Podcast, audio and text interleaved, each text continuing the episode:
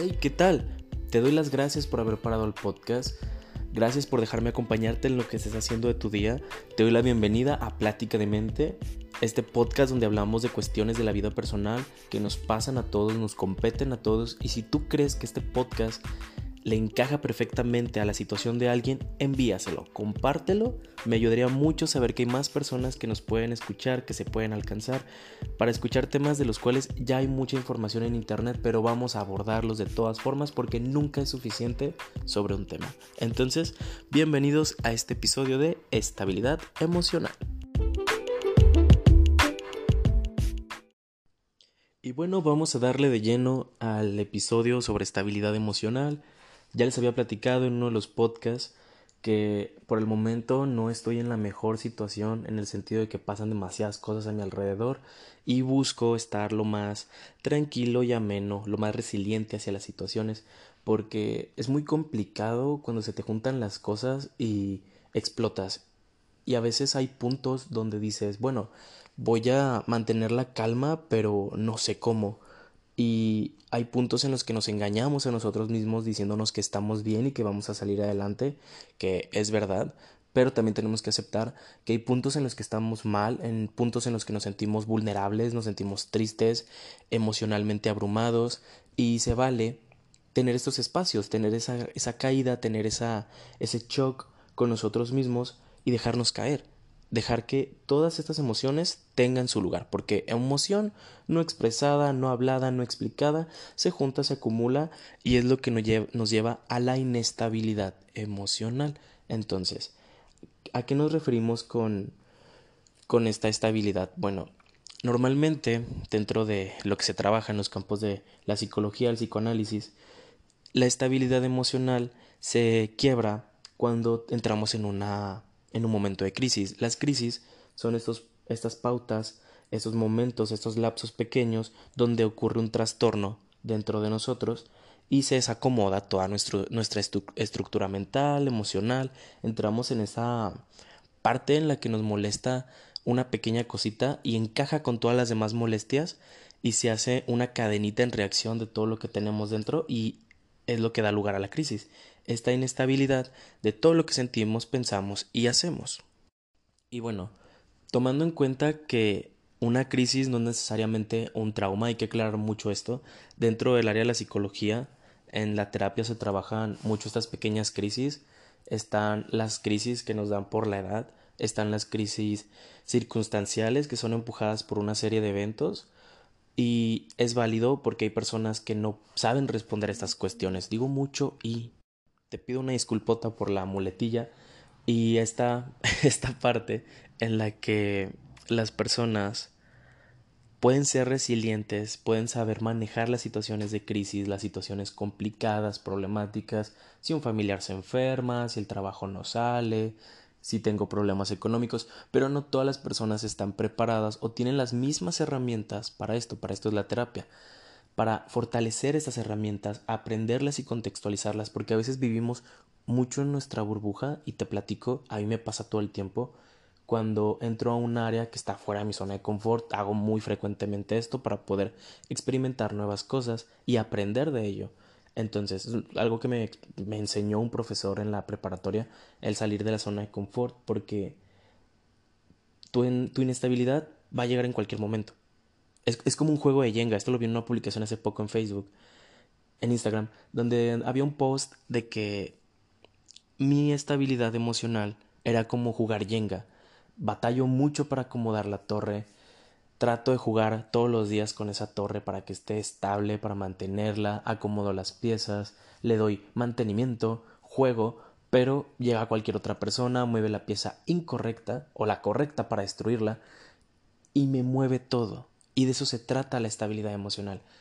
Tenemos muchas situaciones todo el tiempo, por esto la cuestión de la crisis, pero hay que entender que todas las personas viven en su propio mundo, tienen sus temperamentos y sus emociones contextualizadas a su vida, es decir, lo que yo hago en mi vida, por ejemplo, a mí mis padres tuvieron problemas, soy hijo de, de, de padres separados, tengo este medias hermanas, tengo familia que también está separada. Entonces, ese tipo de cuestiones son mi antecedente. Y el día que yo llegue a formar una familia, tenga mi pareja, tenga relaciones intrapersonales, eh, todo este contexto va a repercutir para bien o para mal. Realmente hay que quitarnos estas pautas de lo que es bueno y es malo, simplemente son cosas que suceden en la vida y estas cosas que me sucedieron en la vida, en la historia familiar, en mi vida personal, van a repercutir.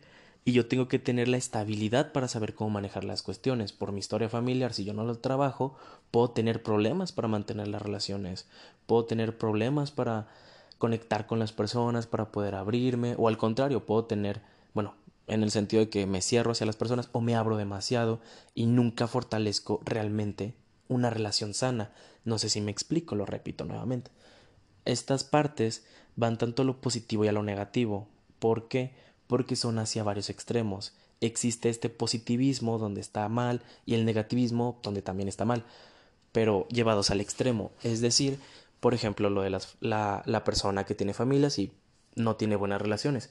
No tener buenas relaciones no solo es me cerré a que las personas este, me entendieran, sino que también me explayé demasiado que no conecto con ninguna persona porque no fortalezco ningún vínculo. Hacia esto va, eh, va hacia estos extremos, o mucho, mucho o poco nada. Entonces hay que entender que la estabilidad emocional tiene que estar formada con un equilibrio. No te puedes ir a ninguno de los extremos porque es el problema de, de la inestabilidad que nos hace llevarnos a los extremos y somos hipercríticos en una cuestión y esto es lo que nos desestabiliza y nos hace sentir mal, nos hace tener problemas en las relaciones, en los trabajos, en la vida cotidiana y ahí es donde está el problema, en el momento en que interfiere todo esto con tu vida personal. Y en este juego del Jenga, me gustó mucho la, la, la analogía, hay que tener en cuenta que cada quien tiene su propia torrecita y en esta vida estamos buscando ser lo más tranquilos posibles y el problema de hoy en día es que estamos rodeados de demasiadas cosas y hay que entender que como personas somos un baño súper extraordinario de vivencias. Algo que me gusta mucho de la psicología social es esta parte en la que construye al ser humano como un ser social, lo construye con un antecedente histórico, cultural, económico, y hay que entender que somos todo eso, somos la economía, somos la política, la historia, la cultura general y sobre todo las creencias personales, porque vivimos en un mundo, por ejemplo, católico, pero no somos católicos. Sin embargo, en este mundo donde no somos católicos en lo personal, pues nos, nos abruma y nos rodean costumbres y conductas que ya están bañadas en este contexto. Entonces, hay que tener muy en claro eso. Somos eso, el contexto. Y una vez establecido esto, hay que entender que para tener la estabilidad, todo ese contexto, hay que mantenerlo en un orden. No podemos dejarnos ir a los extremos negativos o positivos de cada pequeña piecita del contexto. Religión, gustos personales, comida, cultura, familia, trabajo, ese tipo de cosas que nos construyen hay que tenerlas en equilibrio. Y bueno, ¿cómo, cómo busco esta estabilidad? ¿Cómo, ¿Cómo me doy cuenta de que no tengo estabilidad? Algo muy clarísimo que se trabaja en terapia, lo, lo vi en varios casos clínicos, es este síntoma de no saber tener decisiones, de no saber tener criterio para las posturas. Eres hipercrítico y sueles cambiar de opinión con tanta frecuencia que no tienes una estructura sólida de defender tus, tus, opiniones o tus ideas. Entonces, cualquier pequeña idea llega y te lo tumba, te abruman y te sientes mal porque no, no, no tienes esta estabilidad. Tienes esta cuestión, como ya lo dije, ser hipercrítico, te vas mucho a los extremos, negativos y positivos, sueles vivir con miedos a la crítica, tienes una ansiedad generalizada que en lo general no te perturba el día a día, pero hay cuestiones donde está inestabilidad emocional no te deja ser.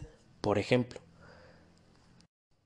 va, yo tengo mis amigos, tengo mis relaciones en el trabajo, pero cuando quiero tener una relación emocional, trato de compararlas con todas las relaciones que he tenido y tengo, tengo tantas ideas en la cabeza de cómo es una relación por las películas, la música, mi familia, lo que yo quiero y lo que se idealiza.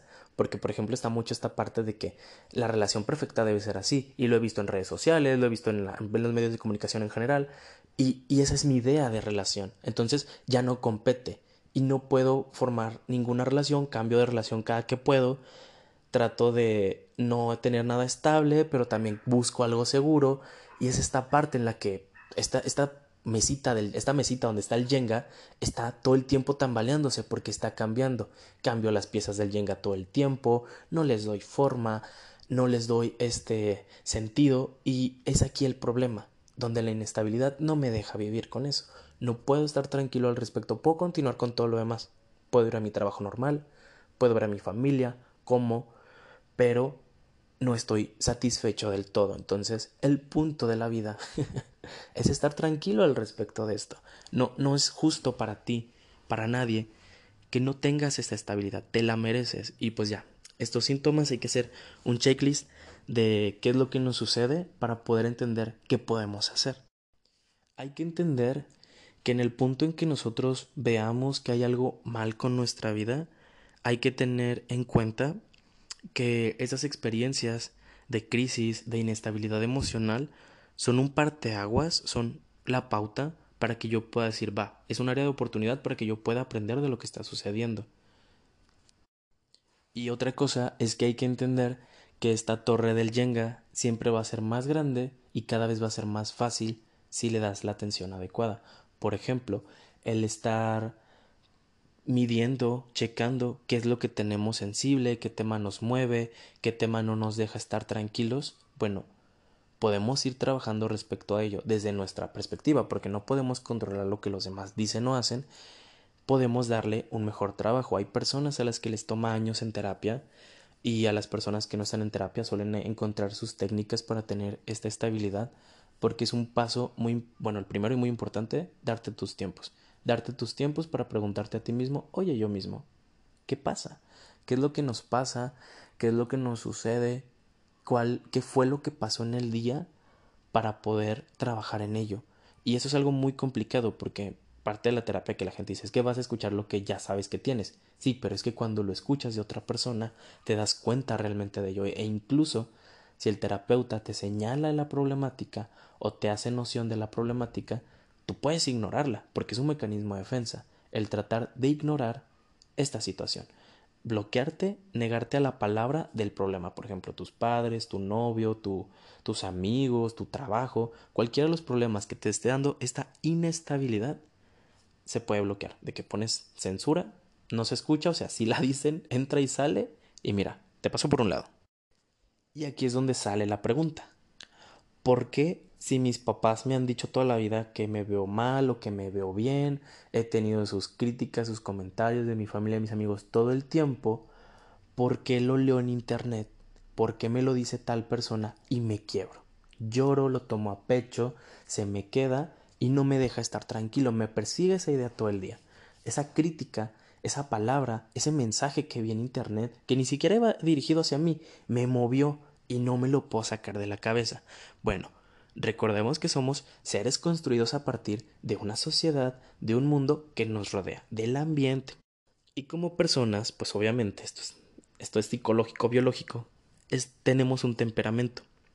¿Y a qué le llamamos temperamento? Bueno, hay que tener en cuenta que es esa parte heredada de la personalidad, ¿sí? Es una cuestión biológica, el temperamento se puede heredar y también se da a partir de las personas que nos criaron. Porque, por ejemplo, esto pasa mucho con los hijos adoptados, de que es que tengo el temperamento de mi padre biológico y no de mis padres adoptivos, o al revés, porque es un, una cuestión que trasciende. Es, es, muy interesante esta parte en la psicología social, porque el temperamento puede trascender los rasgos biológicos. Entonces, hay que considerar esto, es algo que se hereda de las personas que, que están a cargo de la crianza o del desarrollo del niño.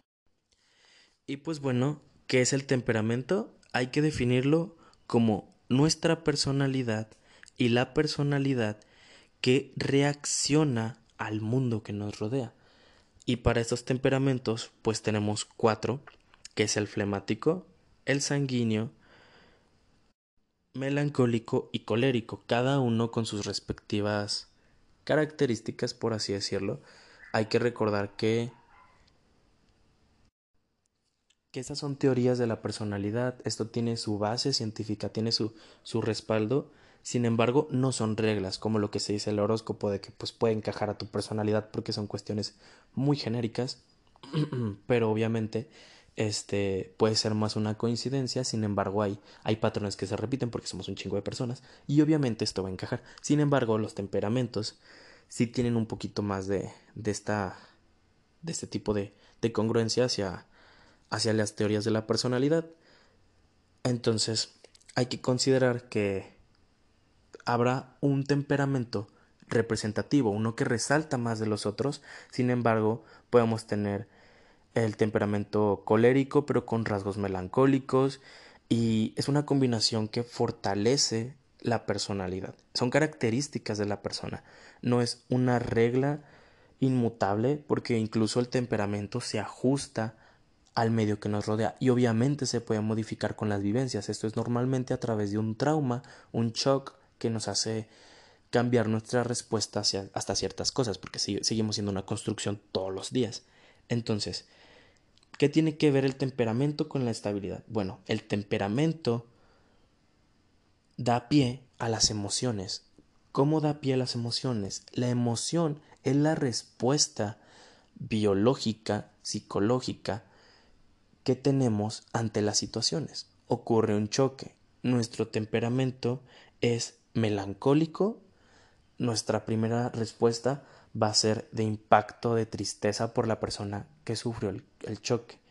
Nuestra parte colérica podría responder con una emoción de enojo porque la gente es incompetente, acudimos a la crítica, a las agresiones, porque va de acuerdo a nuestro temperamento. Entonces, nuestra estabilidad emocional eh, se va a definir a partir de nuestra reacción a lo que nos rodea. Podemos tener una inestabilidad por emociones negativas o positivas. ¿A qué nos referimos con emociones negativas y positivas? ¿Te preguntas? Pues va. La alegría es una, es una emoción positiva. La tristeza suele ser una emoción negativa. Negativo y positivo no es lo mismo que bueno y malo, ¿ok? No existe bueno y malo en, este, en, esta parte. No, no hay que casarnos con que estar tristes es estar mal. No, estar triste es estar bien. Solo que es una parte negativa porque es lo opuesto. O sea, tiene que haber un positivo y un negativo, algo opuesto a lo que se está trabajando. Entonces, si una parte es negativa, pues la contraria es, es positiva.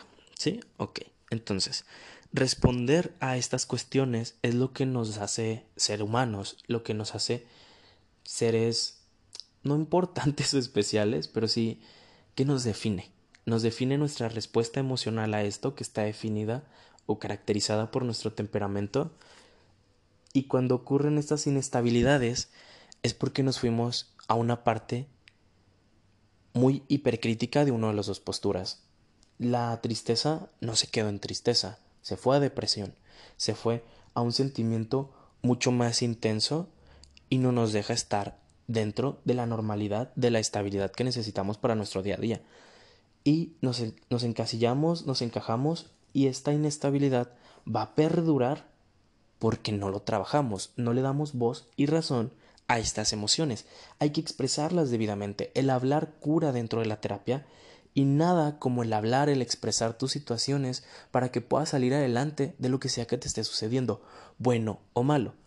Aquí vamos con el ejemplo, que me encanta este ejemplo, de la positividad negativa, como lo es, por ejemplo, algunos actores, influencers, creadores de contenido en, en redes sociales, que ven el llorar, el estar triste, el estar mal, entre comillas, como algo horrible, como algo que se debe evitar a toda costa. Dentro de la psicología social se revisa mucho, por ejemplo, que la cultura americana está basada en esta realidad de evadir el dolor, evadir las emociones tristes, emociones pesadas, emociones negativas, porque solo se debe estar feliz.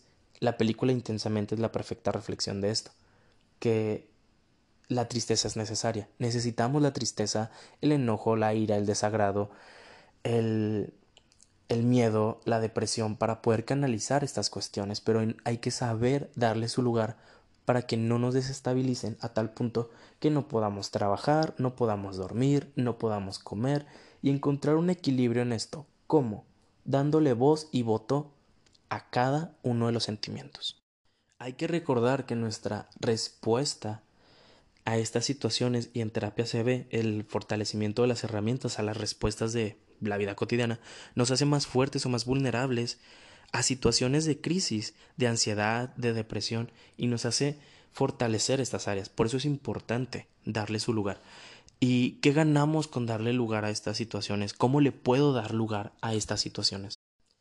Aquí es algo que muchos psicólogos suenan como relojito diciendo, bueno, en general las personas de, del sector salud, de que tenemos que hacer ejercicio y cuidar nuestra salud. ¿Por qué? Porque esto me va a ayudar a tener una estabilidad emocional. Te lo explico. Cuando hacemos ejercicio, muchas veces encontramos motivación a partir de, la, de las emociones que sentimos. Gente que practica artes marciales, box, taekwondo, etcétera, que simplemente le pega al costal de box. No, no, no más pegarle, o sea, saber pegarle, pueden canalizar todas esas emociones de una manera muy sana y puedes descargar las, em, las emociones en un lugar y en un espacio adecuado para este desarrollo. Otra de las partes que pues es importante, pues es esta parte de dedicarnos tiempo de calidad, o sea, dedicarte tiempo. Porque, por ejemplo, yo durante mucho tiempo era que me estaba acostado en la cama, escuchaba música, veía series, pero en terapia me hicieron la pregunta, ¿y lo disfrutas? De todo eso que viste, todo eso que hiciste, ¿lo, lo disfrutaste? ¿Le entendiste? Y yo decía, pues te puedo platicar lo que vi. Y me dijo, sí, puedes platicarme lo que hiciste, pero ¿Lo sentiste? Y aquí es donde entendí lo que es de verdad dedicarte tiempo para ti. Por ejemplo, algo que ya hago como actividad de amor propio, aparte de ir a la terapia, es esta parte donde me pongo música, sonidos de lluvia, de agua, de, de marecito, y me pongo a pensar, viendo a la ventana, viendo mi un punto del cuarto, cerrando los ojos, no durmiendo, o sea, sintiendo mi cuerpo, si me siento mal, si me siento cansado, qué es lo que ha pasado. Y en ese tiempo que me dedico a mí, o sea, que no me pongo a hacer una actividad por hacerla, por obligación, me doy cuenta de de quién soy, de cómo me siento e interiorizo muchos de mis sentimientos e incluso cuando me meto a bañar que no traigo prisa, o sea que no tengo ningún compromiso o que lo tengo prometo y el tiempo de, de bañarme tranquilo, relajado, platico conmigo, cuando me estoy cambiando con tiempo, a mi ritmo, sin estar a las carreras, platico conmigo y inicio esta conversación de Hola Oscar, ¿cómo estás? Me platico, me pregunto, me, me hablo de lo que sucedió en mi vida, en mi día y, y me autocontesto. Cosas que, que, hacemos así en automático, de que, bueno, pasó este pedo, pues voy a hacer esto. Pero no, o sea, cuando me lo platico con tiempo, con interés, me doy cuenta de que así puedo interiorizar mucho mejor y tener respuestas. Esa es una técnica para generar herramientas de respuesta a las conversaciones. Nos pasa a todos que después de una pelea o nos imaginamos situaciones, peleas imaginarias y tenemos los diálogos perfectos. Y si llega a pasar una situación, ni de pedo vamos a decir eso. Entonces, si de verdad nos tomamos el tiempo para analizar el cómo vamos a responder, si generamos más palabras, más conexiones rápidas entre nosotros mismos, vamos a poder ser más, más conscientes de lo que estamos haciendo y vamos a hablar más con congruencia. Y otra parte de esta estabilidad es, por ejemplo, dejar de escuchar música violenta, series violentas, películas violentas, cosas violentas y agresivas. ¿A qué me refiero con violentas y agresivas?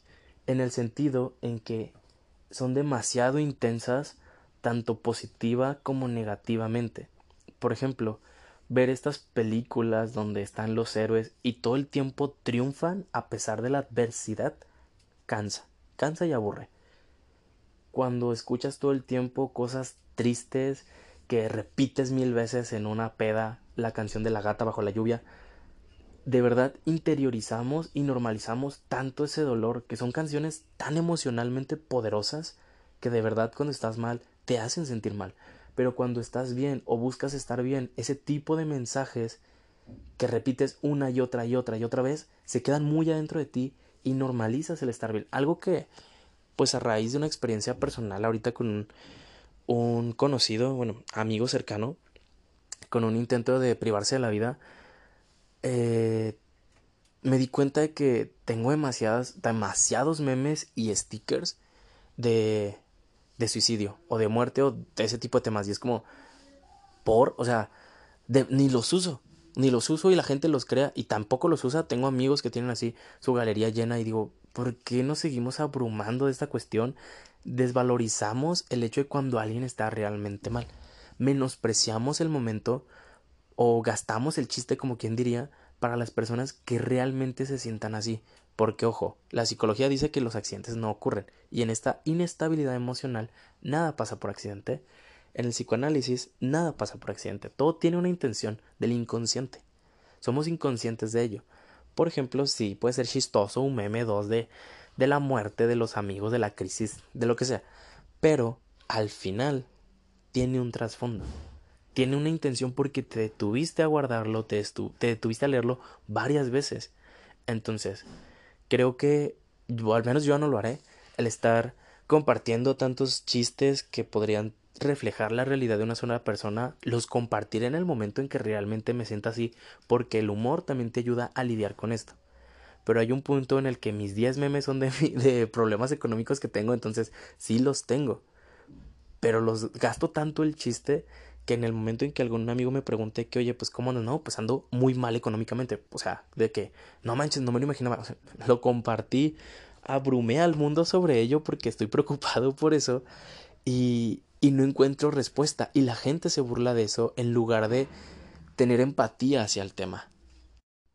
Y aquí es donde viene el último acto de, de qué podríamos hacer sobre esta estabilidad, bueno, para buscar esta estabilidad pues esta autoexploración, donde debemos encontrar el por qué hacemos, por ejemplo, esto que comparto de los memes, que, que de verdad me siento así, de verdad me siento tan mal y tan miserable que lo tengo que estar compartiendo en todas partes para que la gente lo vea y, y se compadezca poquito de mí o para que encuentre a alguien que se identifica con esa misma situación y decir, va, me siento así. Entonces, es todo este contexto es todo este rollo. Nos podemos ir desde los temperamentos, desde la crianza, desde cómo nos desarrollamos, de cómo somos seres sociales, cómo es que, cómo es que estamos construidos para saber por qué tenemos esta inestabilidad. Por eso es súper recomendado ir a terapia. Ahí puedes explorar acerca de por qué se te mueve tanto, por qué las marchas te mueven tanto y te hacen sentir tan mal, tan identificado, tan triste, tan enojado, ahí podrías abordar todo esto. Y es importante darnos este espacio. Recuerden, ir a terapia es un acto de amor propio. Ya por último, para cerrar y para dejarlos ir de mi voz, del tema, hay que tener en claro cuáles van a ser los beneficios de hacer todo esto de la, de la inteligencia emocional. Bueno, no, es una parte de inteligencia emocional. Luego hablaremos otra vez de inteligencia y de crisis porque vamos centrados hacia la estabilidad. Hay que buscar esta estabilidad. ¿Y qué ganamos con, con hacer todo esto? Ganamos muchas libertades en cuanto a nuestra persona, básicamente porque el tener esta inestabilidad emocional, el tener tantos cambios, el no tener algo bien dentro de nosotros, hablando emocionalmente, pues no nos permite el ser nosotros mismos, el no poder expresarnos sin sentir culpa, sin sentirnos juzgados, sin sentirnos criticados y teniendo esta fortaleza, esta herramienta trabajada y saber que tenemos esta estabilidad, pues vamos a empezar a expresarnos más congruentemente a nuestra persona y vamos a poder sostener mucho más ideas y criterios que tenemos respecto a lo que nos rodea. Fíjense que esta parte está también muy comparada, por así decirlo, con, con la baja autoestima, porque normalmente cuando tenemos baja autoestima, pues hay una inestabilidad emocional que nos rodea y que está fortalecida más que nada pues basada en la crítica que, se nos da desde niños y en este punto pues también empezamos a tener mucha más comodidad en el sentido de cómo nos vemos, cómo nos sentimos y sabemos que quienes somos en este momento es una versión que nos satisface a nivel transpersonal. Y pues sí, como esta parte de vestirnos cómodos, de sentirnos cómodos en diferentes áreas, por ejemplo, hay personas que sí se cohiben mucho en esta parte de no voy a salir porque no estoy listo para recibir la crítica ajena, no puedo comer a gusto sin que este, esté pensando en esta parte de qué es lo que están diciendo los demás de mí. Y son ideas súper ansiosas que pues nos llenan, nos abruman y es muy común que esto pase. Otra perspectiva muy buena de esta estabilidad emocional es el poder marcar límites hacia los demás porque tenemos más seguridad y estamos más centrados en nosotros y sabemos decirle a las personas basta o decirles ya no cuando suelen ser personas agresivas, abusivas, dominantes, abrumadoras y podemos marcar más estos límites de una forma más sana, tener más seguridad en nosotros sin decir vaya, o sea, siento culpa de poder tener que le perdón, de poder tener que poner límites con las demás personas. Y también pues esta parte así como poner límites, el alejarnos, el marcar distancias con personas y familia, por ejemplo, para mí es algo muy difícil a veces el tener que decirle a mis hermanas que no, que no quiero algo, que no me siento a gusto con algo cuando ellas quieren pasar tiempo conmigo, cuando quieren hablar acerca de un tema. Y esto pasa también con amigos. Con amigos no, no en lo personal me afecta, pero con familia sí. Y es más que nada en estos momentos en los que me siento inseguro, me siento inestable y a todos nos pasa esta parte donde no sabemos cómo decirle que no a las personas sin cargar emocionalmente con el hecho de que les dijimos que no, que les pusimos unas limitantes y nos imaginamos todos estos escenarios donde pues sí, estamos haciendo algo malo entre comillas, pero también no es malo que pongas estos límites y que marques la distancia. Así que sí, todas estas situaciones de inestabilidad, donde estamos en busca de, de esta parte de, de, de tener una salud, de tener algo propio, de mantener algo estable, es algo muy complicado y muy difícil, pero se puede lograr. Y yo sé que tú lo puedes lograr, se lo puedes compartir a otra persona e incluso ayudarla a que se fortalezca en ese sentido, darle, compartir tu experiencia, tu opinión al respecto, qué es lo que tú sueles hacer para encontrar esta estabilidad donde siempre, o sea, ya la trabajaste, la puedes trabajar el día lunes, pero para el día viernes se presenta otra situación y la reflexión del juego del Jenga.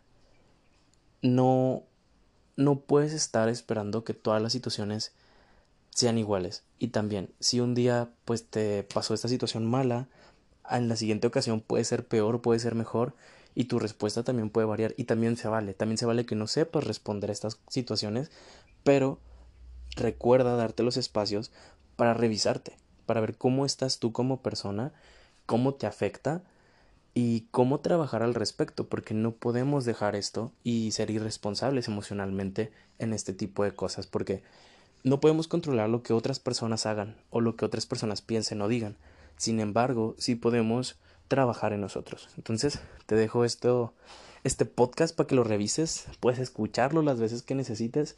Recuerda que estamos en diferentes plataformas y sobre todo que tenemos página en Instagram donde puedes compartir y leer lo que publicamos, opinar, dar tus comentarios. Te agradecería mucho si se lo compartes a un par de personas como cadenita de Facebook, de WhatsApp, de Gmail, no sé. Te lo agradezco, te deseo que tengas un excelente día y desde acá, desde esta parte del mundo, México, te mando un abrazo donde sea que estés. Nos vemos.